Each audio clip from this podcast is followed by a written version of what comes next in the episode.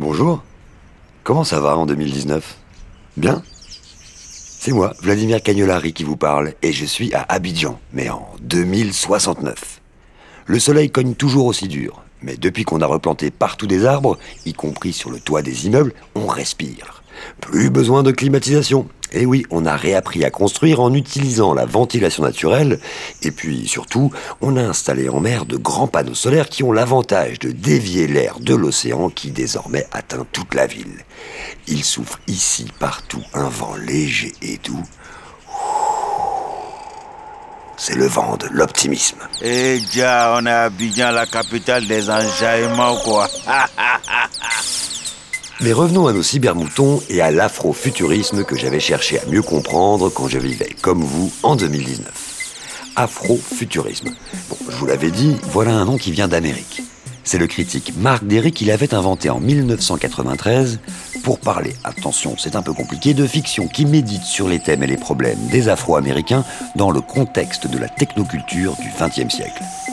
Ce sont donc des créations qui s'approprient les images de la technologie et d'un futur prophétiquement amélioré. Bon, tout ça là, ça sonne un peu compliqué, mais j'en ai retenu un élément dont je voudrais vous parler aujourd'hui. En réaction à un passé et un présent douloureux, dominés, les Afro-Américains ont cherché à inventer un autre futur que celui qu'on leur réservait et qui ressemblait trop au présent qu'ils subissaient. Alors, comment pourrait être notre futur, se disaient certains, si on l'écrivait nous-mêmes, taillé pour nous? Un futur où la technologie serait notre allié et plus celle qui nous a servi. En somme, un futur plus libre. Parce que chaque fois qu'on s'approprie son passé, ça donne un éclairage sur le présent. Et le présent peut nous permettre de nous projeter dans le futur et non plus uniquement dans le futur, des autres. Mais pour s'inventer un futur, il faut savoir qui l'on est. Et pour savoir qui l'on est, c'est bien connu, il faut savoir d'où l'on vient. En Amérique, les Noirs venaient d'Afrique. Ils savaient qu'ils descendaient des esclaves arrachés au continent, mais cette Afrique-là, elle leur avait toujours été racontée par d'autres. Ceux-là même qui les avaient mis en esclavage, puis qui avaient colonisé le continent. Pouvoir justifier tout ça, les Européens avaient enfoncé dans le crâne de tout le monde, y compris des Africains, qu'ils avaient, eux, la civilisation et que les Noirs étaient des sauvages. Alors pour les Afro-Américains, il fallait retrouver cette Afrique à laquelle ils avaient été arrachés, celle d'avant l'esclavage, d'avant la colonisation, car c'est de là au fond qu'ils venaient. Ces questions-là, elles hantent depuis longtemps les diasporas noires, et elles étaient déjà à la source, en Jamaïque, d'un mouvement que tout le monde connaît. Rasta. Babylon. Babylon is a system, a very dread, weird system. It's a system that you have to be strong to survive. Afrofuturisme. Africa we want to go. Africa we want to know. Africa We Want to Go. Nous voulons aller en Afrique. C'était un groupe du XXe siècle qui s'appelait les Gaylaks. Oui, le retour à l'Afrique, voilà une question qui, dès le premier quart du XXe siècle, a taraudé les diasporas d'Amérique et des Caraïbes. Dans une société où ils n'étaient plus esclaves, ils n'avaient pas pour autant les mêmes droits que les Blancs. Droits politiques, mais aussi droits à l'éducation ou à la terre et autres ressources économiques. Alors pourquoi ne pas retourner vers l'Afrique, là où les Noirs étaient majoritaires? Car l'Afrique, c'était pour eux bien sûr une terre perdue, mais aussi une terre promise. À ce propos, je me souviens d'une discussion avec Hélène Lee, une journaliste française qui a passé de longues années à comprendre les sources du mouvement Rasta. Bah, la terre promise, elle a toujours été là hein, pour les fils d'esclaves. C'était d'abord euh, l'Afrique, euh, retourner en Afrique, le rêve de l'Afrique. Euh, les, les gens du vaudou pensaient que les âmes des Africains morts dans le Nouveau Monde retournaient en Afrique. Donc il y a toujours eu en filigrane ce rêve de l'Afrique, de l'Éthiopie, comme on disait à l'époque. On disait pas l'Afrique, on disait l'Éthiopie. Qui désignait toute l'Afrique. hein. Tout à fait, le pays des, des visages brûlés, comme on dit. L'Éthiopie, à l'époque, s'appelait Abyssinie. Donc, il y a toujours eu cette présence de l'Afrique dans le rêve euh, noir américain. En fait, c'est un retour virtuel, euh, culturel. Bien sûr, il y avait des moments, il y Il y a eu à cette époque énormément de tentatives de retourner en Afrique, de coloniser l'Afrique. Marcus Garvey a beaucoup travaillé euh, à un projet avec le Liberia en particulier. Il a envoyé des gens essayer de mettre au point euh, une recolonisation de l'Afrique par euh, les Noirs du Nouveau Monde. Donc ce désir de retourner vers le pays des pères a toujours été extrêmement puissant à cette époque. Marcus Garvey. No one. Marcus Garvey, c'est justement un des piliers de ce mouvement du retour. Né en Jamaïque en 1887, il atterrit aux États-Unis où il fonde l'UNIA, l'Union pour l'amélioration de la condition noire. Il crée aussi son journal, The Negro World, et entreprend même de lancer une compagnie maritime, la Black Star Line, pour permettre le rapatriement des Noirs du Nouveau Monde vers la maison mère, l'Afrique. Un des contemporains de Marcus Garvey s'appelle Leonard Howell. Lui aussi est né en Jamaïque et après avoir fait le tour du monde en travaillant comme marin, il s'installe à New York. C'est d'ailleurs là qu'il croisera Marcus Garvey dans les années 1920. À l'époque, Harlem est en pleine ébullition culturelle et les églises noires, elles aussi, rêvent d'Afrique. Et oui, pour les Noirs du Nouveau Monde, la Bible est devenue le livre de référence, souvent d'ailleurs le seul autorisé du temps de l'esclavage. Voilà pourquoi ils se reconnaissent dans la destinée du peuple de l'Exode. Exodus, ou quand les Hébreux quittent l'Égypte pour s'installer sur la terre promise, Sion, ou encore Zion. Les psaumes, eux aussi, prennent une autre résonance, comme le psaume 137, que les Rastas reprendront en cantique. Sur les rives des fleuves de Babylone, nous étions assis et nous pleurions en nous souvenant de Sion. Là, nos vainqueurs nous demandaient des chants et nos oppresseurs de la joie. Allez, chantez-nous quelques-uns des cantiques de Sion. Mais comment chanterions-nous les cantiques de l'Éternel sur une terre étrangère?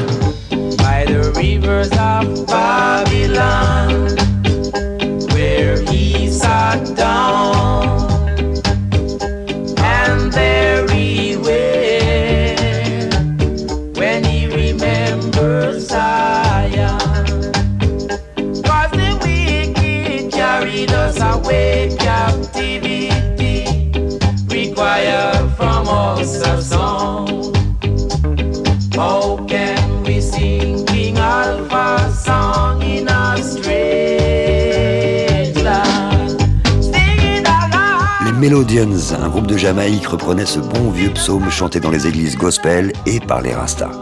Leonard Howell, le compatriote de Marcus Garvey, lui aussi installé aux États-Unis, baigne donc dans cette atmosphère où la Bible tient lieu d'outil de résistance. Cette même Bible ne dit-elle pas que l'Éthiopie tendra ses mains vers Dieu? À l'époque des traducteurs grecs, le mot Aethiopia désignait toute l'Afrique. Mais en ce début du XXe siècle, il existe bel et bien un pays qui s'appelle l'Éthiopie et qui n'a jamais été colonisé.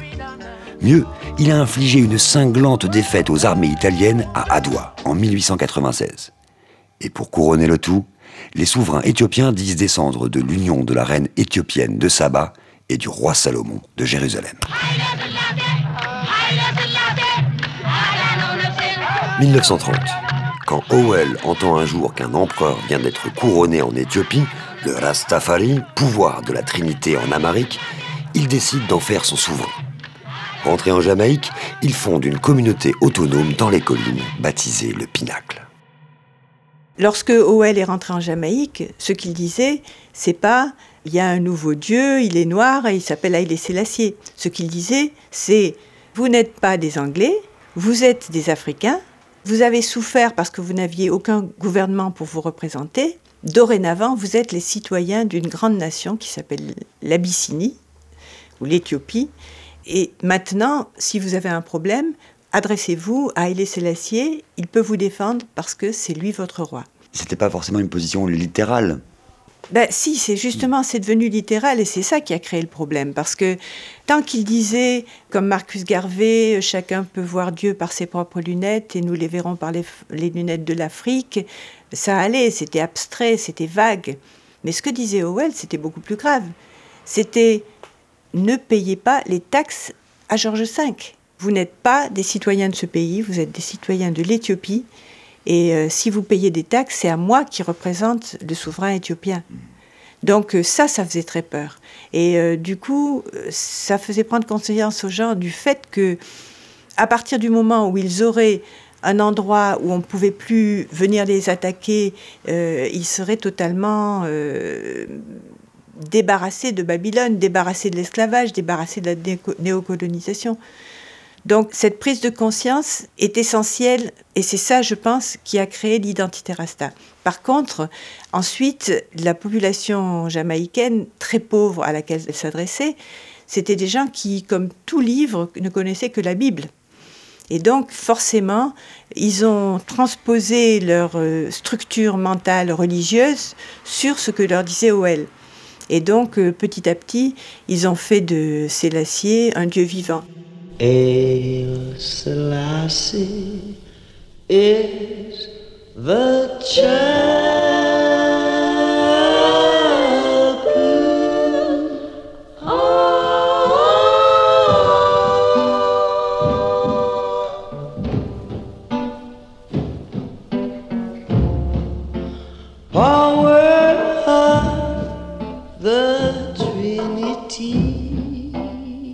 Selassie is the Chapel. Ça, c'était Bob Marley en mode cantique religieux. Oui, vous le savez, on surnommait le roi du reggae Tough Gong, et ses studios en Jamaïque portent encore ce nom. C'était une référence à Leonard Howell, justement, qui se faisait appeler le Gong, et qui fut, à n'en pas douter, le premier Rasta. Le premier Rasta, c'est le titre d'un livre d'Hélène Lee que je vous invite à lire et que l'on retrouve toujours en 2069 ici à Abidjan dans la bibliothèque Tikenja Fakoli de Yopougon.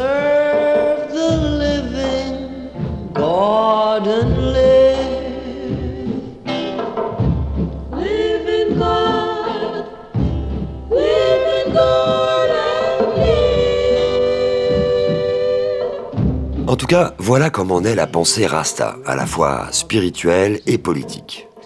Haïlé Sélassié, quant à lui, offrira des terres aux Rasta et aux diasporas en Éthiopie, sur laquelle certains d'ailleurs, non sans difficulté, sont allés s'installer pour vivre ce qui était au départ un rêve, une utopie, une afrotopie même, née de l'expérience noire et devenue universelle grâce au concours du reggae.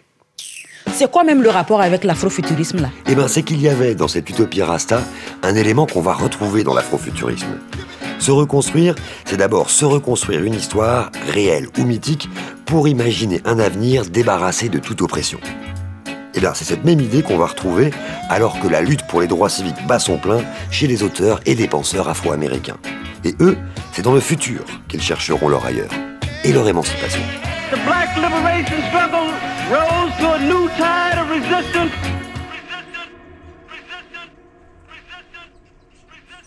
Mais avant de continuer, il faut quand même que je vous raconte ce que je fais à Abidjan en 2069.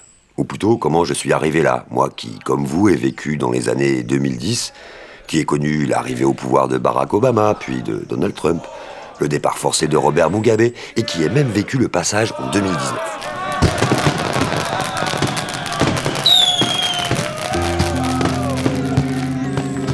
J'étais justement en train de faire mon enquête façon-façon sur l'afrofuturisme, et à force de me projeter dans le futur, de lire des romans de science-fiction, eh bien j'en ai fini par en rêver la nuit. La nuit, c'est bien connu, le cerveau continue d'être très actif, du moins certaines zones. Et là, je ne sais pas ce qui s'est passé, j'ai entendu comme des interférences, et je voyais des scientifiques bizarrement habillés qui me regardaient dormir sur un écran. Ils touchaient à plein de boutons, parlaient entre eux en code, avec quelques mots de français et de nouchi dedans. Tout à coup, ils se sont mis à me parler à travers l'écran. Je les entendais clairement et je me souviens que moi aussi je leur parlais. La dernière chose que j'ai entendue c'est ⁇ Ça marche, on le télécharge !⁇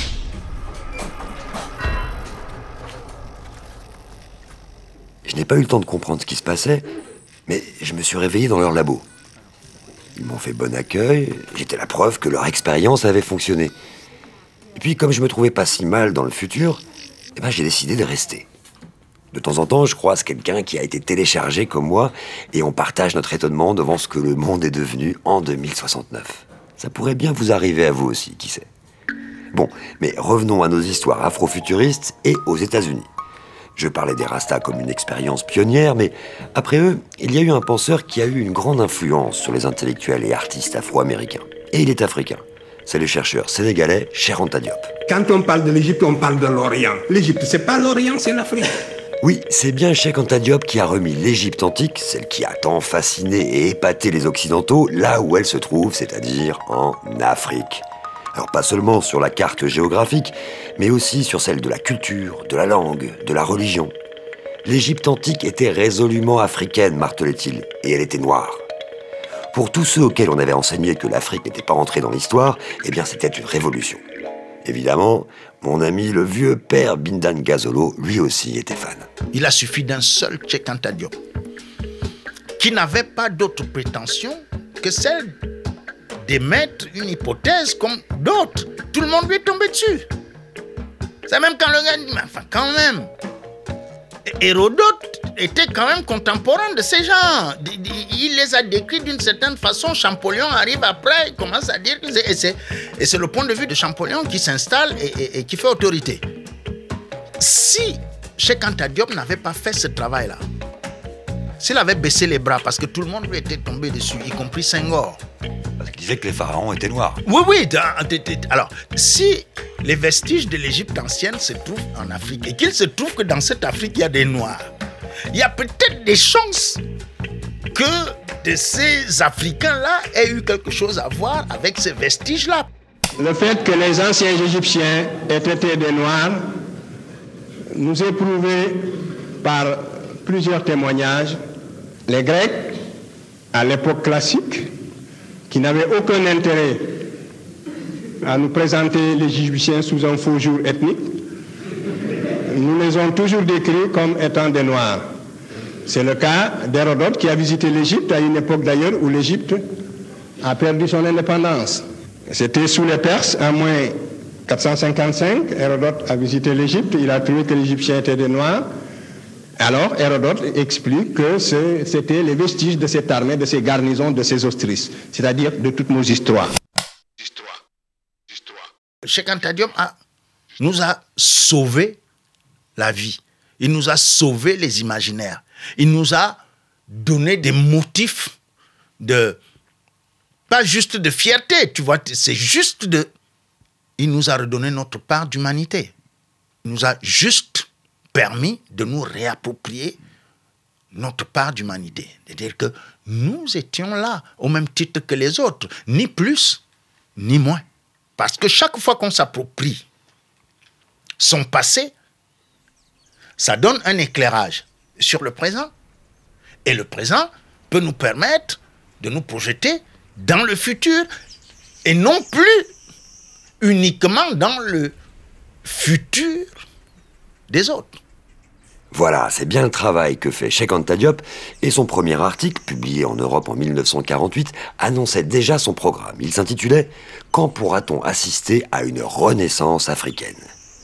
L'Afrique était la mère de l'humanité. Nos ancêtres étaient tous noirs, et avant les siècles de chaos qu'elle a subis, eh bien l'Afrique était aussi le berceau des grandes civilisations, à commencer donc par celle de l'Égypte.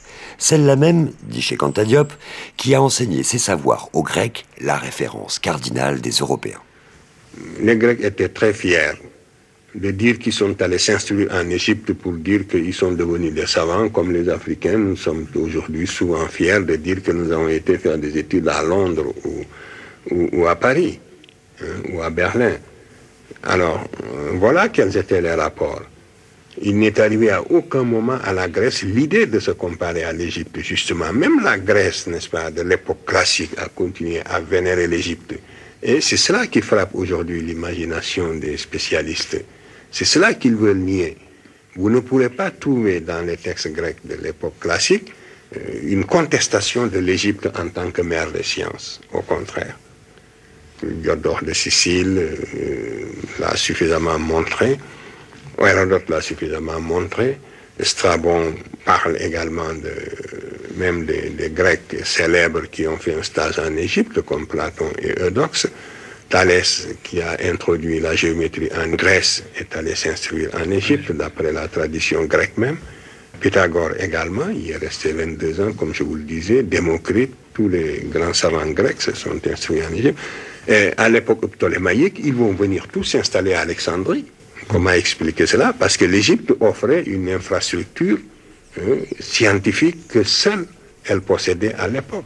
Même l'Égypte, qui a cessé d'être indépendante, continuait à être l'institutrice de la Grèce dans le domaine du savoir.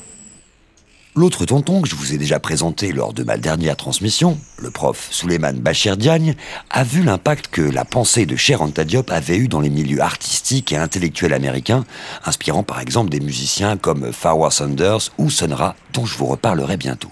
Il est père de euh, ce que l'on appelle aussi d'un terme qui, qui, qui, change beaucoup de signification, euh, afrocentrisme. Euh, l'idée d'une Afrique centrée sur elle-même et qui a son propre centre, comme l'Europe avait décidé que son centre, c'était la civilisation grecque, par exemple. C'est vrai qu'il y a de cela un peu. L'Égypte jouerait à ce moment-là, par rapport à l'histoire africaine, le rôle que la Grèce a joué pour l'histoire européenne. C'est une espèce de, mimétisme qui est une, réaction à la, à négation coloniale et à la négation euh, raciste. Je, parlais tout à l'heure de l'image d'une Afrique reconstituée pour les, Africains américains, et c'est vrai que l'Égypte occupe une place euh, énorme, mais une Égypte noire.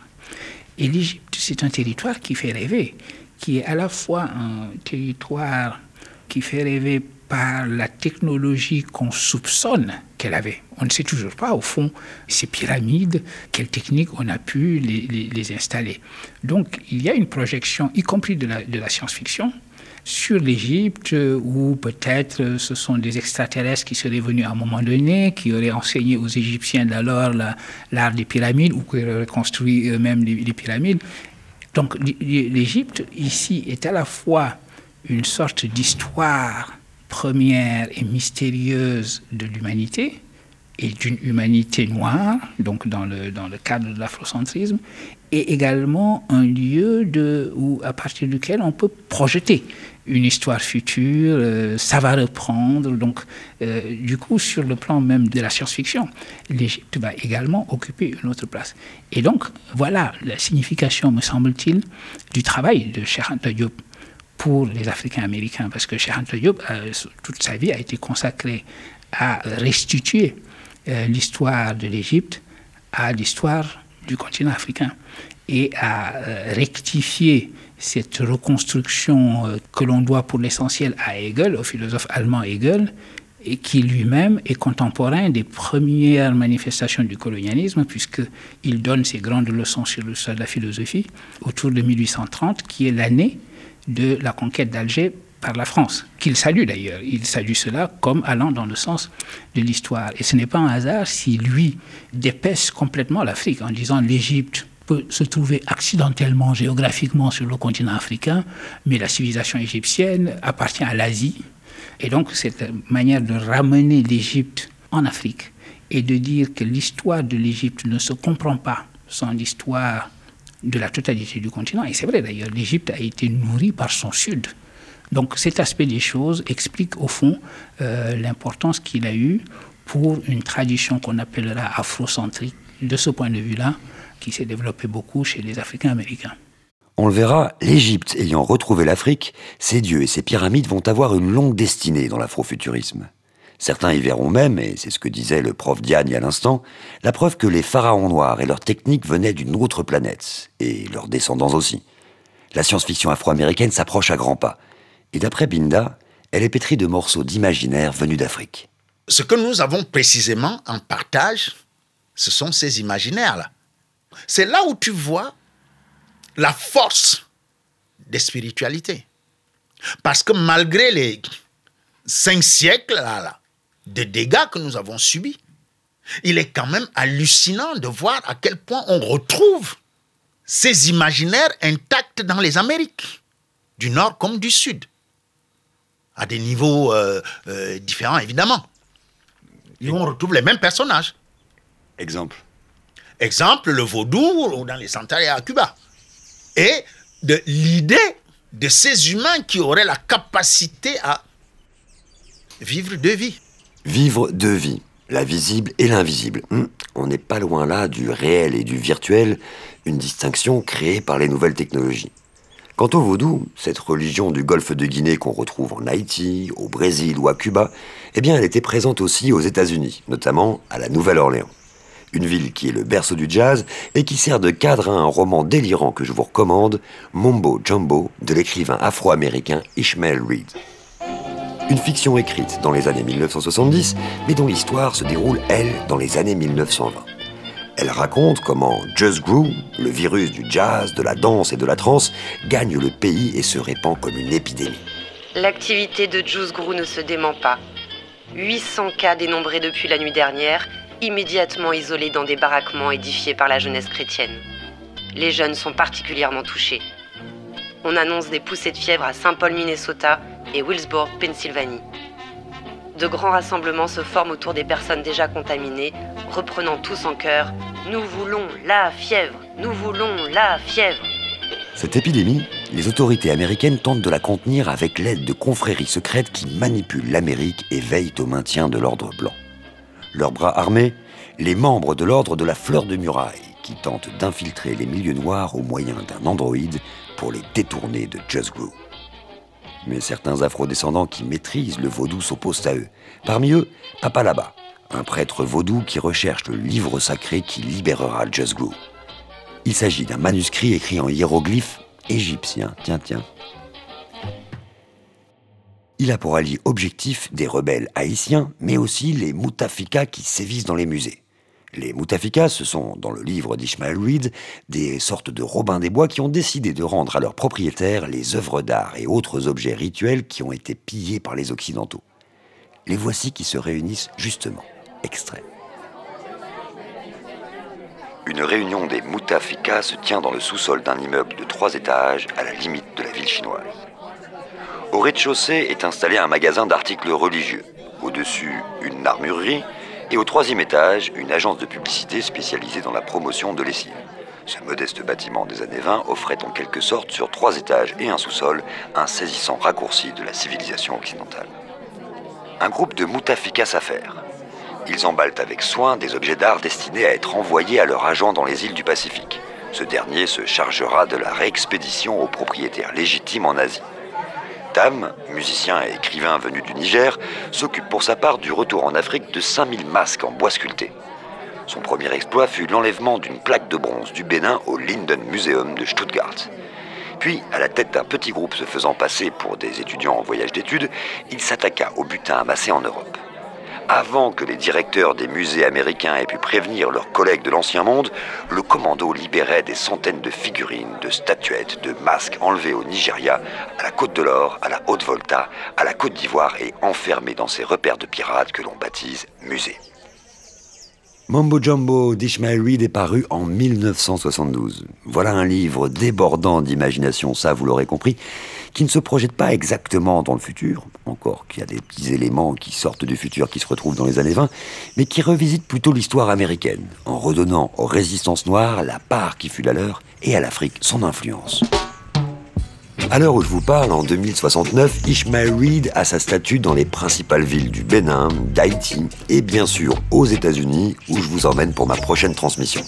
Là, là, je dois vous laisser parce que j'ai rendez-vous chez mon herboriste, le docteur Feuille, à l'AGESA, l'hôpital général des savoirs africains. Bon, rien de grave, mais, mais j'ai quand même parfois des trous de mémoire à cause du décalage temporel.